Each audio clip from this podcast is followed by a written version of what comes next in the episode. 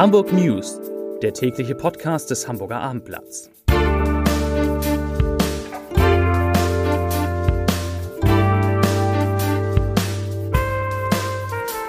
Herzlich willkommen. Mein Name ist Lars Heider und heute geht es in diesem Podcast um Corona-Zahlen, die einfach nicht stimmen. Darüber müssen wir gleich reden. Weitere Themen.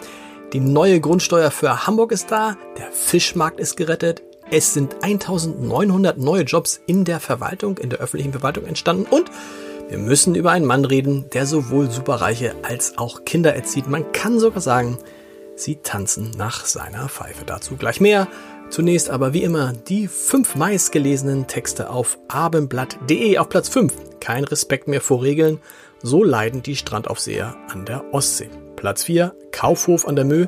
Eine kleine Chance gibt es noch. Auf Platz 3. Boah, der ist immer noch drauf. Star-Gastronom Hauser verlässt den Sülberg. Auf Platz 2 Hamburgs Pläne für Winterdom und Weihnachtsmärkte. Und auf Platz 1 Corona-Krise auf dem Kiez. Das Roschinskis sieht rot. Das waren die Top 5. Ich habe es angedeutet, allmählich fangen die täglich veröffentlichten Zahlen der Corona-Neuinfektionen an zu nerven. Ich sage auch gleich warum. Am Montag, da waren es ja nur 12. Man freut sich, aber es waren nur zwölf, weil übers Wochenende eben nicht alle Gesundheitsämter Ämter gemeldet haben. Heute waren es dann 51, man kriegt einen Schreck, aber eigentlich wären es nur 20 gewesen, wenn in diesen 51 nicht 31 Nachmeldungen vom Wochenende enthalten wären. Also verrückt und man kann sagen, die Betrachtung einzelner Tage, die bringt gar nichts. Wenn, dann helfen wirklich nur Durchschnittswerte und der einzige tägliche Wert, auf den man wirklich vertrauen kann, das ist die Zahl der Hamburger die wegen Covid-19 in Krankenhäusern behandelt werden müssen. Und diese Zahl, die liegt seit Wochen stabil bei etwa 15. Von Corona zu einem anderen Thema, das alle Hamburgerinnen und Hamburger interessieren wird. Alle Mieter wie Vermieter. Finanzsenator Andreas Dressel hat heute die neue Grundsteuerberechnung vorgestellt und äh, kann ich, ja, so einfach, aber das Prinzip, das Prinzip in Kürze.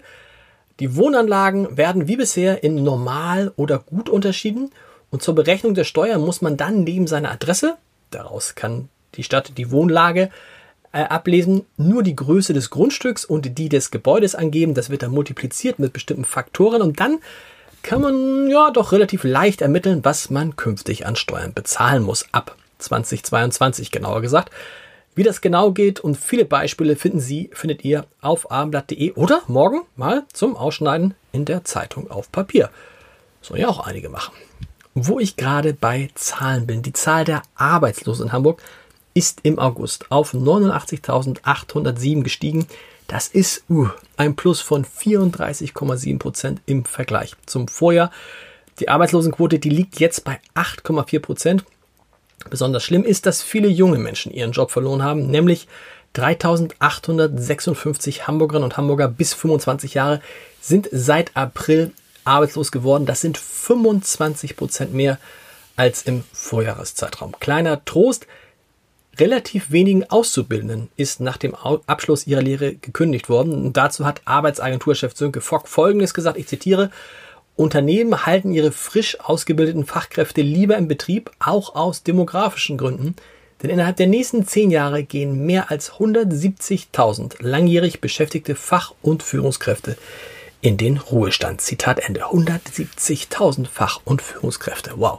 Das ist viel. Ein symbolischer Wert wurde übrigens bei den insgesamt sozialversicherungspflichtig Beschäftigten unterschritten, nämlich die Marke von einer Million. Jetzt sind es nur noch in Anführungsstrichen 998.400 Menschen, die sozialversicherungspflichtig beschäftigt sind. Ich sage das gern noch dreimal, dieses furchtbare Wort.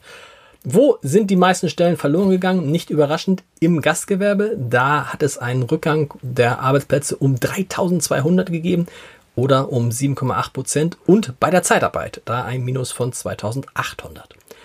Aber angestiegen, angestiegen ist die Zahl der Festangestellten, ich glaube es kaum, im Bereich der öffentlichen Verwaltung, nämlich um 1900 Stellen, im Bereich Inform Information und Kommunikation, sowas wie Zeitung, plus 1700 und im Gesundheitswesen plus 1600. Und letzte Zahl zu diesem Komplex, Komplex. Fast 25.000 Betriebe haben seit Beginn der Corona-Pandemie im März Kurzarbeit für insgesamt 375.000 Mitarbeiter angemeldet.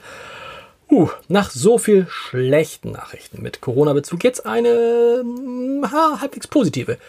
Der Hamburger Fischmarkt, die Legende, darf wieder öffnen, allerdings nicht mehr früh am Sonntagmorgen. Da hat man so ein bisschen Sorge, dass der eine oder andere alkoholisiert dann äh, dahin gehen könnte, so wie es bisher immer war, und das dann mit den Abstandsregeln nicht so genau nimmt.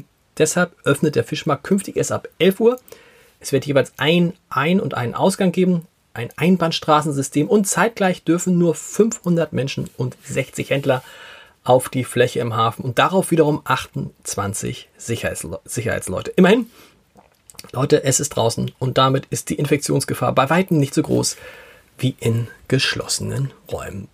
Kann Corona eigentlich auch irgendwelche positiven Folgen haben? Ja, das geht und zwar was die Unfallzahlen anbelangt. Die sind nämlich in Hamburg im ersten Halbjahr 2020 deutlich zurückgegangen, weil es aufgrund der Krise auf den Straßen eben ja auch kaum Verkehr gab. Insgesamt wurden von Januar bis Juni diesen Jahres 27.778 Unfälle registriert. Das waren fast 17 Prozent weniger als im Vorjahreszeitraum. Und die Zahl der Unfälle, bei denen Menschen sich verletzt haben, sank von 3.482 auf 2.917. Auch das ist ein Rückgang von gut 18 Prozent. Und ganz erfreulich ist auch die Abnahme bei der Zahl der Unfälle, an denen Kinder beteiligt waren. Diese sank um 20 Prozent auf 242. Allerdings in 218 Fällen wurden Kinder auch verletzt. Kleines Aber, in Hamburg sind seit 2018 etwa 154 Unfälle im Straßenverkehr auf zu wenig Seitenabstand der Verkehrsteilnehmer zurückzuführen. Davon natürlich besonders betroffen Radfahrer, die von Autos oder Lkw äh, nicht gesehen wurden oder den Autos oder Lkw zu nahe kommen, kamen. Damit das künftig nicht mehr passiert, hat der Senat nun eine Neuauflage der Kampagne Hamburg gibt acht gestartet und der Slogan, der kommt uns bekannt vor. Der heißt nämlich mehr Achtsamkeit, Mindestabstand 1,50 Meter. Dieser Slogan ist unter anderem auf 170 Fahrzeugen wie Bussen, Taxen und Lastenfahrrädern zu sehen und ich glaube, das wird man sich ganz gut merken können, weil 1,50 Meter Abstand da war doch irgendwie noch was anderes. Also 1,50 Meter Abstand gilt jetzt eigentlich sowohl im Straßenverkehr als auch sonst. Der Podcast-Tipp des Tages, der dreht sich um einen Mann, der zu meiner Reihe Entscheider treffen Heider passt wie wenige Gäste vor ihm. Patrick Ittrich heißt er und der trifft andauernd und in wenigen Sekunden Entscheidungen, die oft sehr schwierig sind und die für Millionen von Menschen relevant sein können. Ittrich hat über seine Arbeit ein Buch geschrieben, das die richtige Entscheidung heißt. Und er hat zwei sehr, sehr unterschiedliche Gruppen im Griff, nämlich Superreiche und kleine Kinder. Boah, wer, was ist das für ein Supermann? Fragen Sie, fragt ihr euch jetzt. Ganz einfach. Ittrich ist Hamburgs einziger Schiedsrichter in der ersten Fußball-Bundesliga und im Hauptberuf 20 Stunden die Woche. Im Hauptberuf arbeitet er als Verkehrslehrer für die Hamburger Polizei. Das heißt, eben hat er noch mit Robert Lewandowski zu tun und dann mit dem Verkehrskasper. Das ist eine unfassbare Mischung. Darüber habe ich mit ihm gesprochen. Natürlich über den Spaß an Entscheidungen, über Videoassistenten, über Honorare, die für Schiedsrichter gar nicht so schlecht sind und natürlich über die Frage, ob man Weltstars eigentlich anschreien sollte. Das, darauf hat er eine ganz klare Antwort gegeben und die hört ihr, die hören Sie auf www.abendblatt.de slash Entscheider. Da ist das komplette Gespräch zu hören. Zum Schluss. Ah, nicht ganz zum Schluss. Zum Schluss kommt gleich der Leserbrief des Tages. Aber jetzt geht's nochmals ums Wetter. Zum Wetter ist so ein schöner Schluss bei einem Nachrichtenpodcast, denn es war auch in diesem Sommer in Hamburg deutlich zu warm und zu trocken und es kam zu einem neuen Rekord. Das geht aus der vorläufigen Bilanz des deutschen Wetterdienstes hervor.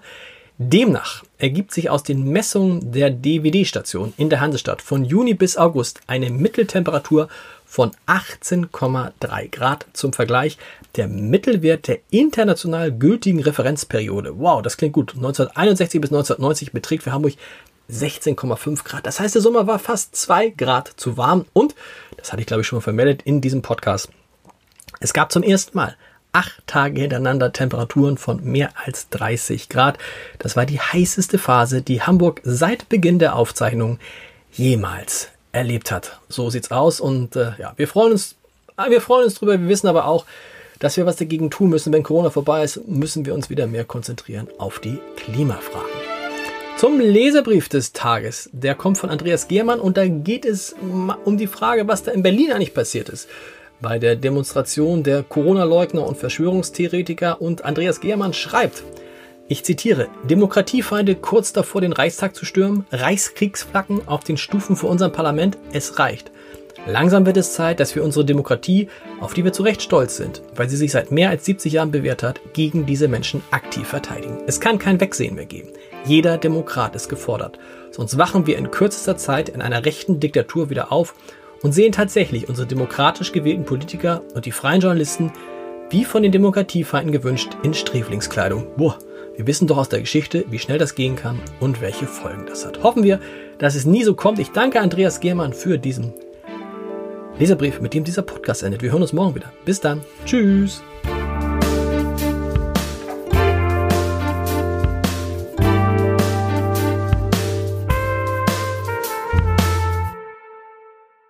Weitere Podcasts vom Hamburger Abendblatt finden Sie auf abendblatt.de slash podcast.